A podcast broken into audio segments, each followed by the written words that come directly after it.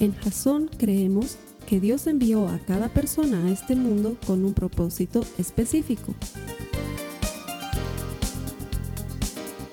Nuestra misión es ayudarte a que tengas una relación personal con Jesús y a través de ella encuentres ese propósito para tu vida. Queremos ayudarte a alcanzar ese propósito. Es nuestra oración que este podcast te ayude a tener visión, a tener jazón.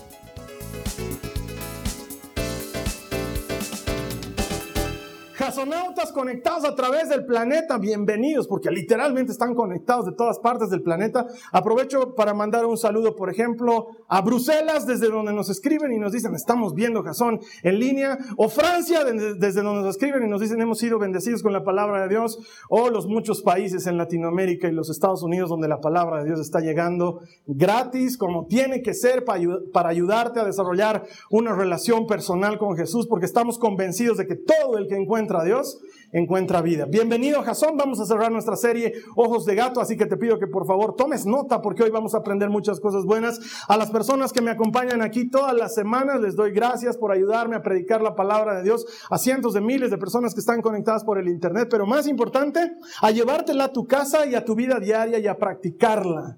Eso es lo más importante, no solamente escuchar la palabra, pero vivir la palabra, hacer la carne y ponerla en práctica. Y de eso se ha tratado esta serie. Esta serie Ojos de Gato ha pretendido ser una serie en la que recibas una palabra de advertencia y de alarma por si te estuvieses saliendo del camino. ¿Cuántos me ayudan levantando su mano y diciéndome, para mí fue útil esta serie, Carlos Alberto, a mí me ayudó, me ha servido, gracias, gloria a Dios. Sé que así ha sido, gracias hermano, hermana. Muchas personas me contactan en la semana y me dicen, uy, de la que me salvó el Señor dándome la alerta. Uy, escuché su voz alertándome. Y de eso se trata esta serie. Pero en realidad, no solamente es darte una voz de alerta, pero es ayudarte a tener un nexo profundo con el Espíritu Santo. Porque Él es la voz de alerta él es la voz de alerta desde tu interior cuando te advierte que estás saliendo del camino, pero Él es también la voz de alerta desde afuera. Esas voces correctas que ayudan a que no vayas a los lugares equivocados son guiadas por el Espíritu de Dios. ¿Por qué? Porque tú eres hijo de Dios. Eso es lo que promete su palabra. La cita base lo dice. Si me acompañas, por favor, a Romanos capítulo 8, el verso 14. Si me ayudan a leerlo, por favor, dice, pues todos los que son guiados por el Espíritu de Dios son hijos de Dios. Qué maravillosa promesa. Los que somos hijos de Dios, esto es, los que hemos creído en Jesús, los que le hemos recibido como nuestro Señor y Salvador, hemos recibido el Espíritu Santo y Él es quien nos guía y quien nos conduce. No caminas huérfano por la vida, Él te está conduciendo. Pero no quiero que tengamos la idea equivocada del Espíritu Santo. Es como esta publicidad, no sé si la has visto alguna vez en la televisión, es una publicidad peruana, pero aquí en Bolivia nos llegan muchas cosas peruanas. Es una publicidad peruana, no sé si es de, de sopitas maruchan o de sopitas ajinomen, pero es de una de esas sopas, de uno de esos caldos instantáneos que vienen con fideíto y con papitas deshidratadas y zanahoritas deshidratadas, esas sopitas. Sí, y eh, la, publicidad trata de uno de estos muchachos, un joven que vive solo, llega a su casa y cada que abre una puerta de los anaqueles de la cocina, aparece la cara de su mamá advirtiéndole algo. ¿No te has puesto tu chompa? Entonces cierra la puertita, abre otro lado, vas a comer sano, hijito. Entonces cierra la puerta, abre la puerta del refrigerador, no te olvides comer tres veces al día, por lo menos, hijito. y la mamá todo el rato le está ahí rezongando y haciéndole recuerdo las cosas y al final saca la sopita esta, no sé pues cuál es, digamos que maruchan y la calienta y la sirve en su platito y ahí están flotando las verduritas y él se sienta y siente el aroma de la sopa y recuerda a su mamá y su mamá está ahí con la cara de feliz de, ay, mi hijo está comiendo algo bueno. Y luego dice, sopitas, maruchan o algo por el estilo, no tengo idea. Y, y no quiero que tengas esa idea. Que el Espíritu Santo es como la mamá rezongona que está ahí detrás de ti diciendo, no tomes, no salgas, ponte tu gorrito, si vas a salir a la calle, avisa con quién estás saliendo. No, no quiero que tengas esa idea porque el Espíritu Santo no quiere ser alguien rezongón en tu vida. El Espíritu Santo quiere ser tu amigo. El Espíritu Santo quiere tener comunión contigo. El Espíritu Santo no solamente quiere estar contigo y en ti, pero además quiere lo que acabamos de leer, conducirte y guiarte y enseñarte y ayudarte a caminar por esta vida. Él no quiere ser solamente el tac, tac, tac, tac, tac, tac, tac, tac al borde del camino. El tac, tac, tac, tac, tac al borde del camino es señal de que te has estado desviando, pero Él quiere que no necesites una alerta, Él quiere que te mantengas en el carril producto de que estás tomado de la mano del que todo lo puede. Muchos de nosotros no entendemos al Espíritu Santo, pensamos que es una fuerza inmaterial de Dios. Algunos nos han enseñado tan poco o tan mal sobre el Espíritu Santo que no lo entendemos. El Espíritu Santo no es otra persona de Dios ni el ayudante de Dios, es Dios mismo. Es el mismo Jesucristo viviendo en ti y haciendo su obra y cumpliendo en ti la promesa que Él mismo ha hecho siendo Padre. No te dejaré y no te abandonaré. Ese es el Espíritu Santo. Eso quiere decir que si tú has creído en Jesucristo, la fuerza más poderosa del universo habita en tu corazón. Alguien debería haber dicho amén con alegría a eso. Porque la fuerza más poderosa del universo entero hoy vive dentro de tu corazón y tiene poder para conducirte por el camino correcto. No solo para tac, tac, tac, tac, tac, alertarte si te estás saliendo, pero para conducirte por el camino correcto, para que no necesites alertas. Ese es el Espíritu Santo. Mira lo que dice su palabra en Juan 14, 26. Si me ayudas, por favor, dice, el Espíritu Santo vendrá y los ayudará, porque el Padre lo enviará para tomar mi lugar, está hablando Jesús. El Espíritu Santo les enseñará todas las cosas y les recordará todo lo que les he enseñado. Ese es el Espíritu Santo en nosotros, la ayuda perfecta y oportuna de Dios.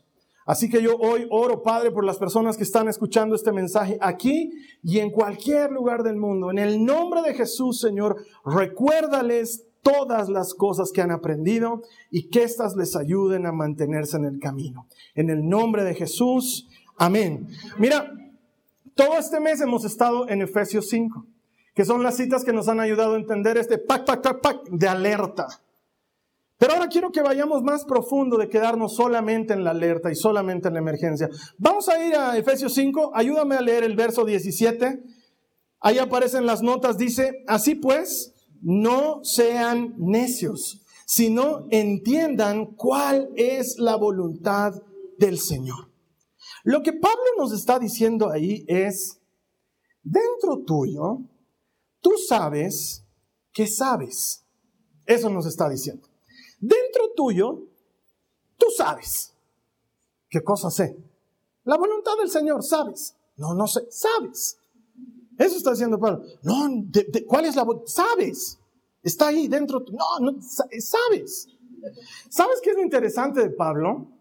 Que hay cosas que las enseña tan simple que hasta parecen raras, hasta pueden sonar ridículas. Es como este versículo, siempre te lo comparto, cuando Pablo dice, el que antes robaba, que ya no robe. Ok, gracias Pablo. ¿Cómo? Ya no robes, dice él. Si antes pecabas, ya no peques. Ok, gracias. O sea, Pablo es así. Ahorita te está diciendo, no seas necio, entender la voluntad de Dios. ¿Y cuál es la voluntad de Dios? No seas necio. Entender la voluntad de Dios. Es como que le dijeras, ah, no sé matemáticas. Entonces entendé matemáticas. Ya. Pero es que no sé matemáticas. Ajá. Entonces entendé matemáticas. Ya. y te explico por qué. Porque dentro tuyo sabes que sabes. La mayor parte de las personas que vienen a buscar consejería, en realidad no están buscando un consejo. Dentro suyo ya saben lo que tienen que hacer. La mayor parte de las personas están buscando o alguien que les reafirme en su idea, o alguien que les traiga paz en la metida de pata que han tenido. ¿no Alguien que diga, no, no lo has hecho mal y, qué alivio, yo pensé que sí había pecado, gloria a Dios, y con se van, ¿no es cierto? En realidad eso, porque dentro tuyo sabes que sabes. Si tienes el Espíritu Santo, Él te conduce y te avisa. Te dice, no, no te metas en este negocio, no, no vayas con estas personas. O te dice, sí, o serví en esta área, o ponte de voluntario. El Espíritu te lo va diciendo. Y luego tú vienes donde, o el líder de tu compartimiento, o donde el pastor le dices, ay, no sé, eh, siento que tengo que servir en la intercesión, pero no sé. Y dentro tuyo sabes que tienes que hacerlo, pero estás buscando alguien que te diga, no, estás muy ocupado, hermano, no te preocupes, otro lo va a hacer. Y entonces así callar un poquito la, voz del Espíritu y decir, ay, ya, tranquilo, entonces no serviré en la intercesión, al menos por ahora. O quieres que alguien te diga, sí, para que digas, ya, me arriesgaré, seré fuerte y seré valiente. Dentro tuyo sabes que sabes. Es como cuando alguien dice, ¿cómo sé que estoy enamorado? Sabes que estás enamorado, pero ¿cómo? Porque sabes que estás enamorado. Si no sabes, no estás enamorado. Es así de sencillo. Cuando estás enamorado, sabes que sabes que estás enamorado. Si no, no estás enamorado. Y lo mismo pasa con el Espíritu Santo. Pablo ahorita te está diciendo, la voluntad de Dios ya está dentro tuyo por medio del Espíritu Santo. Entonces, no seas necio, hazle caso. Es lo que te está diciendo. Ay, Carlos Alberto, pero yo sigo pensando que no sé la voluntad de Dios. ¿Sabes, hermano? Sí, pero a ver, ¿me tengo que quedar a vivir aquí en La Paz o me tengo que ir a vivir a Chile? ¿Me tengo que casar con la fulana de tal o me quedo célibe ad perpetuum? Y tengo que decirte que la voluntad de Dios no es tanto el destino hacia el que vas, como la persona en la que te estás convirtiendo. La voluntad de Dios no se trata de lo que vas a hacer, sino de quién eres y a quién le perteneces. La voluntad de Dios no se trata de si estoy aquí o estoy allá, si hago esto o hago esto otro. La voluntad de Dios se trata de si le doy gloria a Dios aquí o allá, si le doy gloria a Dios haciendo esto o haciendo esto otro. Todos podemos hacer la voluntad de Dios. Lo único que necesitamos entender es que la voluntad de Dios no es un destino, es quién eres tú. De hecho, no voy a tratar de probártelo yo. Voy a dejar que sean las escrituras las que te lo prueben. Mira lo que dice la palabra de Dios en Primera de Corintios 10 en el verso 31. Esta sí necesito que me ayuden a leerla como quien ha tomado su desayuno. Dice, entonces, ya sea que coman, que beban o que hagan cualquier otra cosa, háganlo todo para la gloria de Dios. Lo que está diciendo ahí Pablo es, sea que vivas aquí o que te vayas a vivir al exterior, sea que trabajes en este negocio o que decidas trabajar en este otro asunto, lo que sea que hagas, hazlo para darle gloria a Dios.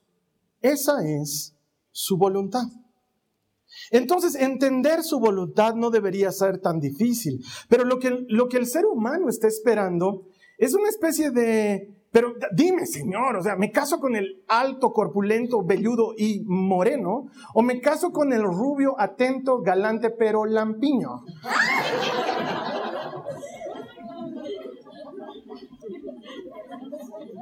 Eso estamos esperando. Y estamos esperando que Dios venga y diga, ni el moreno ni el rubio. Tengo uno más morenito para ti, que está más chaparrito, pero que te va a gustar. Eso es lo que queremos. Para que luego cuando fallen las cosas poder decir, Señor, tú me hiciste casar con este hombre, que de varón de Dios no tenía ni la B. Eso es lo que estamos esperando. Pero no, ¿sabes qué te dice el Señor? ¿Sabes qué te dice el Señor? El Señor te dice, ¿con quién te quieres casar tú? Eso es lo que él te dice. ¿Con quién te quieres casar tú? Ay, es que el uno es fuerte, pero el otro es atento y galante y sensible. Pero el otro es estudioso y trabajador. Pero el otro es chorro, es chorro, es bien chorro. Y el Señor te sigue diciendo, ¿con cuál me darías gloria? ¿Qué matrimonio me daría gloria? Porque la voluntad del Señor consiste en eso. No en que Él te diga si te vistes de tal color o si comes tal cosa, sino que tú sepas elegir con qué le vas a dar gloria. Por eso Pablo te dice, no sean necios, conozcan la voluntad del Señor, porque la voluntad del Señor está dentro tuyo y tú sabes cuándo le estás dando gloria o no con lo que estás haciendo. Por eso cuando estás saliendo con la persona incorrecta, no puedes hallar paz, ¿no? Dices, no, no, va a cambiar, lo voy a convertir. ¿En qué lo vas a convertir? Es que esa es una gran pregunta. ¿En qué lo vas a convertir? Porque dentro tuyo lo que te está molestando es el Espíritu Santo diciéndote, pac, pac, pac, pac, no, no, no, no. Sabes, no seas necio, haz caso de su voluntad. Haz caso de su voluntad. No olvides la parte central de esta serie. La parte central de esta serie, ojos de gato, son esos topecitos al borde del camino que te avisan cuando te estás desviando. Y hemos visto que esos topecitos pueden ser la voz interior del Espíritu Santo hablándote desde dentro, que es más poderosa que la conciencia, que no se calla, que no desaparece y que te avisa cuando te estás alejando de Dios. O las voces exteriores, la gente que te ama, la gente, a la gente para la cual tú eres importante y que te dicen, no te metas en esto, no inviertas en esto otro, no desobedezcas a tus padres, gente de afuera que te está ayudando a mantenerte en el camino. Pero todo esto es movido por el único Espíritu Santo de Dios. Él quiere ser el que te mantenga dándole gloria, que tu vida le dé gloria. Y a mí también alguna vez me ha tocado ser ojos de gato para alguien más. Te ha debido tocar en alguna oportunidad, ser advertencia para que alguien no meta la pata. Yo recuerdo una puntualmente, estaba en la prepromoción muchos años atrás y cuando yo estaba en la prepromoción, bueno, desde un poco antes, pero cuando estaba en la prepromoción, cada fin de semana era propicio para buscar algún terreno baldío o alguna montañita medio alejada para que todos los muchachos y muchachas den rienda suelta a su sed. Si me entiendes. Yo iba, y mira, no, quiero quedar así como, ay, el santo, el que nunca tomaba. Nunca he tomado, no por un tema de fe. Quiero ser honesto, me encantaría decirte, eh, yo nunca he tomado por Jesucristo. Pero no, la verdad es que no tomo porque me parece asqueroso. Eh, eh, de verdad, el ron huele horrible, el whisky es como estar chupando una madera, o sea, realmente no, no me gusta. No es tentación para mí. Es más tentación una hamburguesa con tocino y queso y una segunda y una tercera. No me den una lata de papas porque no voy a parar y no voy a invitar porque no comparto mi comida. Entonces, eso es más tentación, pero que me pongas ahí una botella, o sea, es como que nunca me ha interesado. Entonces yo estaba en esas reuniones en algún terreno baldío porque yo tenía pues la guitarra, entonces yo estaba rayando el sol y todos estaban rayando por ti, ¿no? Eh? y en una de esas, que me tocó ser ojos de gato para alguien, este mi amigo, que ya estaba bien borrachito, eh, dice, vámonos porque ya nos estábamos yendo y, él estaba en auto y entonces yo le digo, no te voy a dejar manejar, yo voy a manejar el auto. Y tú sabes cómo son los borrachos, me dice, tranquilo hermano, no, no, no confíes en mí. Y tú sabes que no puedes decirle a un borracho que no confías en el borracho porque se arma una, no, terminas nunca. Entonces yo le digo, no, confío en ti, claro que confío en ti. No es un tema de confianza. Es que tú estás un poquito tomado. Yo no he tomado nada. Yo llevaré el auto y así no corremos ningún. Bro, me dice, tranquilos. Es que cuando estoy así, hasta mis reflejos son mejores. ¿no? mi, respuesta es, pues, estoy listo para todo. Hermanos, es que confía en mí, me va a rayar. Entonces yo me siento en el asiento del copiloto, él se sienta en el asiento del piloto y tres amigas de mi curso se sientan en la parte de atrás. Y yo le digo, por favor, solo te pido una cosa, le digo. Ya, maneja tú, pero ponte el cinturón de seguridad. Y yo ese rato me pongo el mío. Y él me dice, ¿para que veas que soy responsable? Y que te caso, voy a poner cinturón, seguridad. Plac. Se pone el cinturón de seguridad, parte y empieza a volar. Salimos volando. Y al lado nuestro empieza a correr uno de nuestros compañeros en un jeep enorme, rojo, grandote. Se para nuestro, él también estaba borracho. Entonces nos toca bocina. Entonces yo abro la ventana y él dice, ¡las carreritas! ¡Las carreritas! Y el que estaba manejando en el auto en el que yo iba le dice, ya te estoy ganando. Y era una, corríamos a unas velocidades impresionantes en un camino de bajada cuando estamos llegando a un puente. Yo veo que el puente venía, pero íbamos tan veloz que no logramos tocar el puente, sino que saltamos por encima del puente como en los magníficos. Tararán, tan, tan, Así, yo veo el puente debajo de nosotros, Dios, nos vamos a matar. Caemos y caemos en medio de la acera. Una parte del auto estaba en la acera, otra parte del auto estaba en el camino y nos empezamos a llevar los arbolitos que había en el medio. Uno se pum, pum, pum. Y yo veía que al final de la acera estaba un poste de luz de estos de concreto. Yo lo único que hice en ese momento es agarrarme lo más fuerte que pude de mi asiento y le dije, Señor, te entrego mi vida. Es lo único que atiné a hacer. Y de pronto dejó de haber golpes, dejé de sentir el movimiento del auto. Yo pensé que ya me había muerto.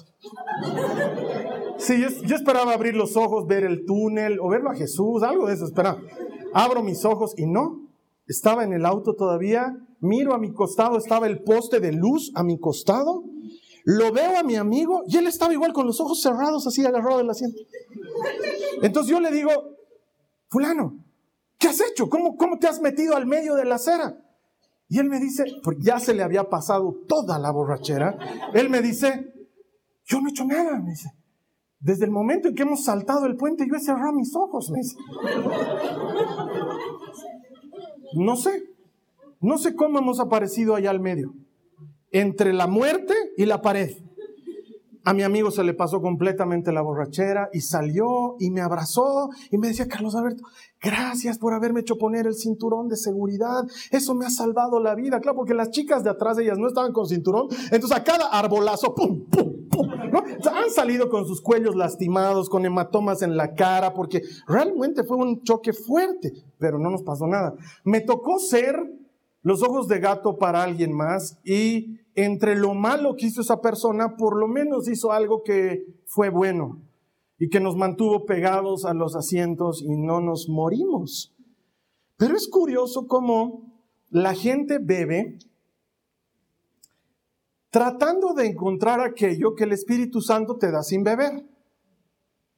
Te lo vuelvo a decir. Es que es la analogía más extraña que hay, pero necesito utilizarla. La gente bebe tratando de obtener aquello que el Espíritu Santo te da sin beber. Eh, esencialmente la gente para qué bebe?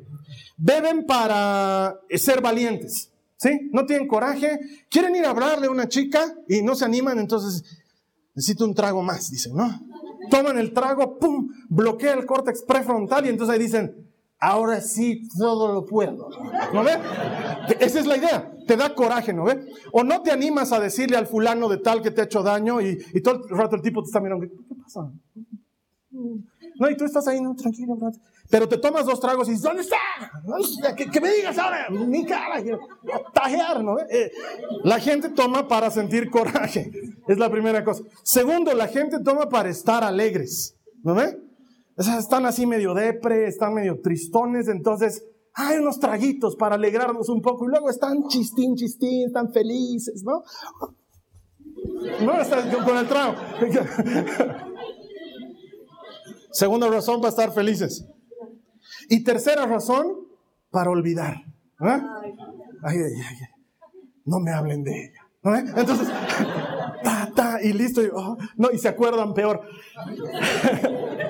Curiosamente, curiosamente, todas estas cosas que son efímeras y que al día siguiente te traen consecuencias horribles, porque nadie despierta después de, haber, de haberse emborrachado como loco, nadie despierta al día siguiente fino y listo.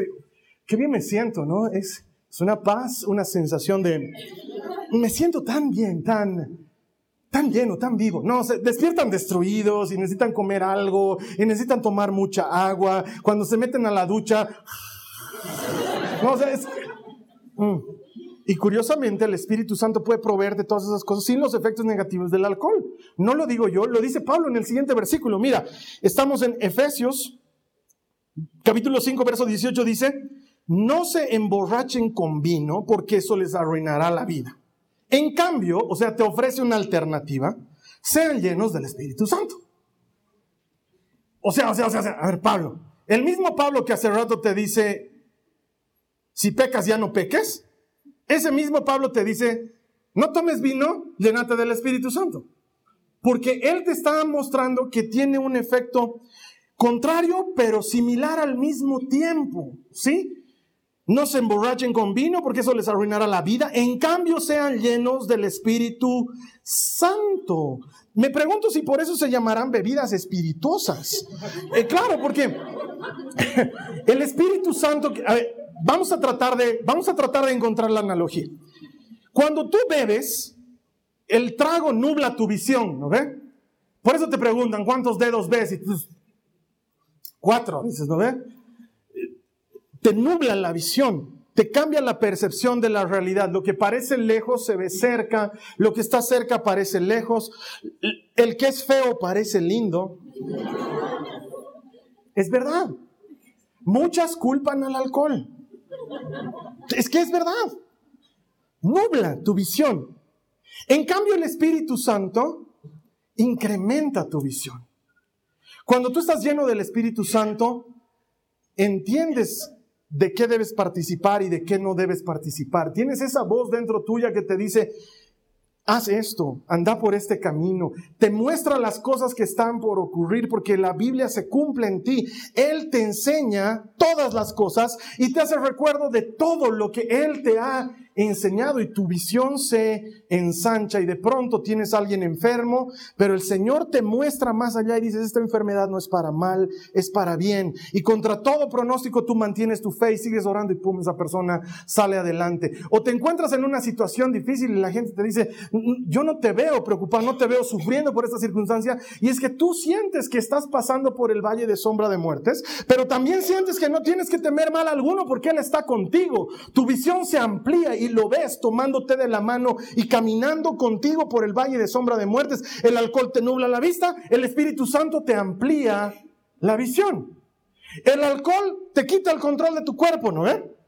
Es más, está científicamente comprobado y por eso no es bueno beber y manejar, que tu respuesta al volante disminuye radicalmente por un poquito de alcohol. Tu capacidad de frenar o de girar se ven disminuidas por un poquito de alcohol. Mientras que el trago disminuye tus capacidades físicas, el Espíritu Santo te da dominio propio.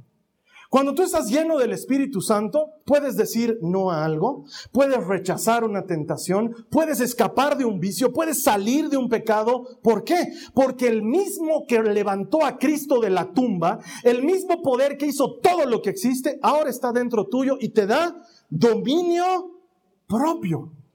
Es mejor. Eh, la gente bebe para estar feliz. ¿No? Ay, hermano, mal me ha ido esta semana, vamos a tomar nuestra guitarra. Quiero estar feliz.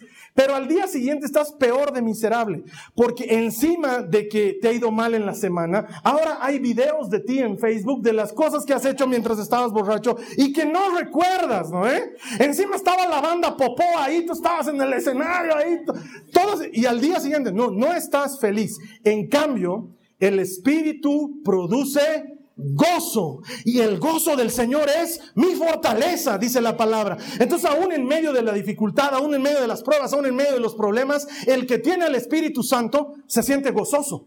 Tiene un estado de alegría que no se parece al estado de alegría que te dan las bebidas espirituosas, sino que tu alegría está fundamentada en algo eterno, en algo que no pasa, en algo que permanece para siempre, y ese algo no es algo, ese algo es alguien, es el Espíritu Santo dentro tuyo.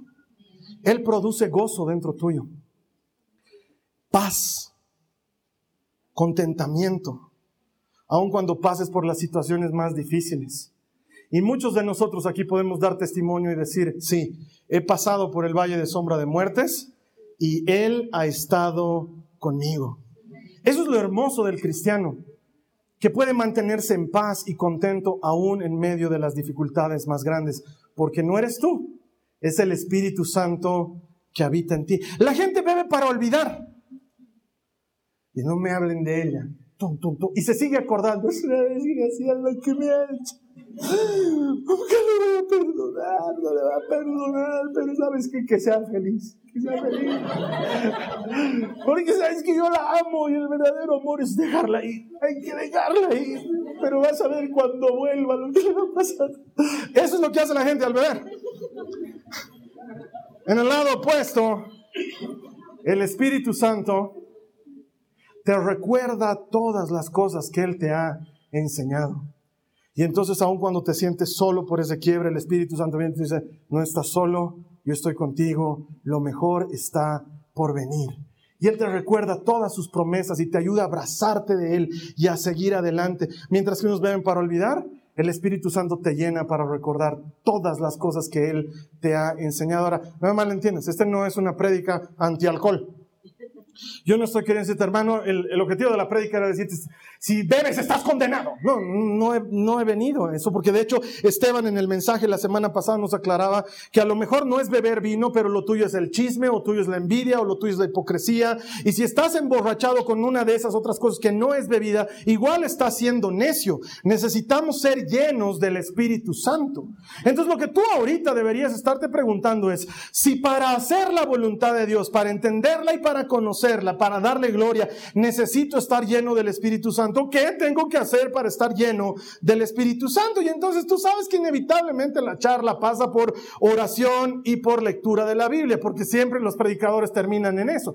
Pero esta vez no quiero hacer énfasis solamente en la oración y la lectura de la palabra, que sí contribuyen a la llenura del Espíritu Santo, pero que pueden ser poderosamente ayudadas por una otra cosa que hacen los borrachos también y que el Espíritu Santo lo hace mejor. Los borrachos cuando están muy borrachos dicen, oye, si le vamos a dar serenata. Y se contratan unos mariachis y y el borracho está allá afuera con su gorro de charro. Yo sé bien que estoy afuera, pero si quieres paso adentro, no hay problema. Ya están, ¿no ve? Porque al borracho le encanta cantar.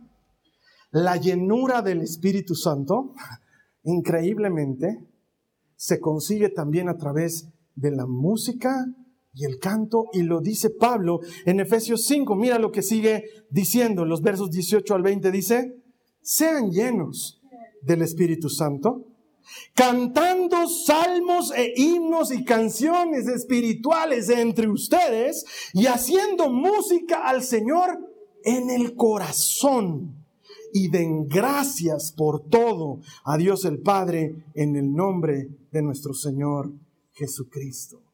Pablo, ¿cómo me lleno del Espíritu Santo? Cantando entre ustedes, canten. Es lo que hacen los borrachos. Y es temporal y se les pasa. En cambio, ustedes que son eternos, busquen la llenura del Espíritu Santo cantando entre ustedes. Por eso no entiendo a los hermanos que no llegan a la alabanza. Porque la alabanza es ese momento en que nos llenamos del Espíritu Santo, cuando levantas tus manos no porque eres libre por tu carne, sino porque eres libre por el sacrificio de Cristo en la cruz y sientes cómo el Espíritu te levanta y te restaura y te reconforta. Porque hermanos, cuando estamos en el camino manejando necesitamos los, los ojitos de gato, necesitamos. Pero antes de llegar a los ojitos de gato, hay algo que no puede faltar en un buen viaje por carretera. ¿A quienes aquí les gusta viajar por carretera? Si viajas por carretera, estoy seguro que cuando viajas tienes un buen playlist para viajar, ¿no ve? Los éxitos del momento y los pones ahí, no sé pues cómo sea tu aparatito, si enchufas, si pones USB, si te conectas a tu... Pero algún playlist tienes... Pum, pum, pum, y estás viajando ahí tranquilo. Ya no necesitas pues el... Porque la música te mantiene despierto y te mantiene alerta. Esa vez que te conté que mi papá se sacó la mugre y nos sacó la mugre a todos con él, era por la música también. Estábamos todos laxados y dormidos y estaba ahí Pink Floyd. Hey, teacher, little kids alone. Y mi papá luchando así con... Pero si hubiera estado, no sé, pues, pollito con papas, hubiera sido diferente, ¿no es cierto? Es algo que te mantiene despierto, algo que te mantiene vivo, algo que te mantiene alerta. ¿Y sabes qué dice Pablo? Que esa música es la llenura del Espíritu Santo. Él puede llenarte con música. Entonces me venía a la memoria cuando yo recién me convertí, había un grupo que estaba de moda que se llama Torre Fuerte. Sigue existiendo Torre Fuerte. Ellos eran los músicos de Luis Miguel. El bajista y guitarrista de Luis Miguel, Héctor Hermosillo. El tecladista de Luis Miguel, Heriberto Hermosillo. Uno de los mejores bateristas de la historia del mundo, Álvaro López, era el baterista. Y la gente no sabe esto, pero el productor de Luis Miguel se llama Ronnie Hoffman, o se llamaba porque ya no trabaja para Luis Miguel, también estaba ahí. Y estos cuatro se, conocieron a Jesús y se convirtieron a él. Entonces los conciertos de Luis Miguel, no culpes a la noche, estaban ahí, no culpes a la playa. Pero ellos salían del concierto y ellos cuentan, ¿no? Cómo se sentían vacíos, cómo sentían que estaban lanzando palabras al aire que nadie recogía y vendiendo ilusiones que nadie compraba, porque ellos sabían que había algo más grande a lo que podían cantarle. Entonces formaron esta banda que se llama Torre Fuerte y Ronnie Hoffman escribió esta canción que ellos cantaban cada vez que les preguntaban por qué migraron de una música a otra. Y esta canción dice algo así como, no, ya no quiero cantar por cantar. No sé si la has escuchado. No quiero más falsedad. Ya no quiero mis labios mover para ofrecer pero nunca dar y para decir pero no vivir para cantar por cantar. Que eso es lo que ellos hacían. Y el coro dice, en mi vida voy a dar un concierto de verdad y cada día sin hablar te llevaré serenata espiritual. Eso, sin hablarlo mi vida es una alabanza. Lo que hago, lo que vivo, te da gloria, Señor. ¿Puedo llevar a mis hijos y dar gloria al Señor? Puedo. ¿Puedo salir a tiempo y no insultar a los minibuseros y parquearme en el lugar correcto y despedir a mis hijas con un beso en la mejilla y desearles que Dios la bendiga? Y mi vida está siendo una alabanza para Él.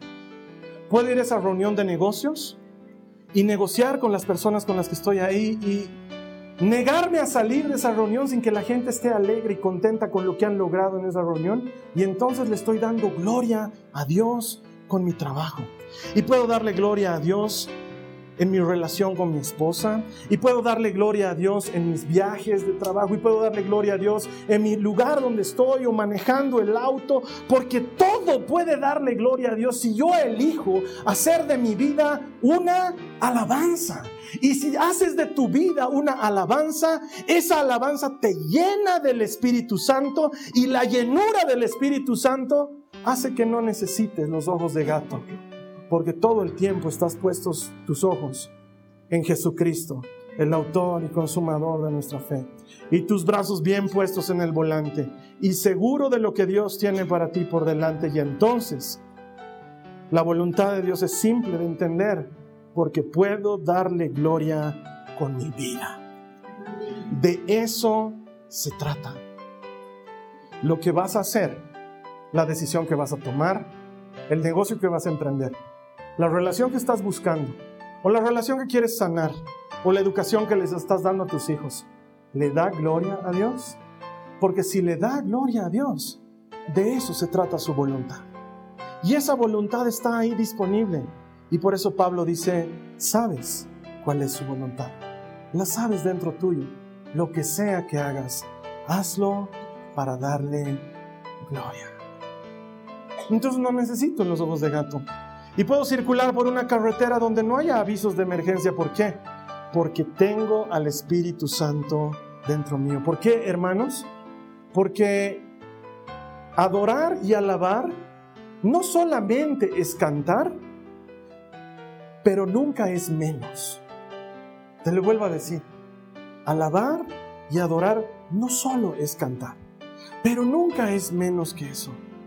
Y tu vida, tu trabajo, tus estudios, tus relaciones pueden ser una alabanza.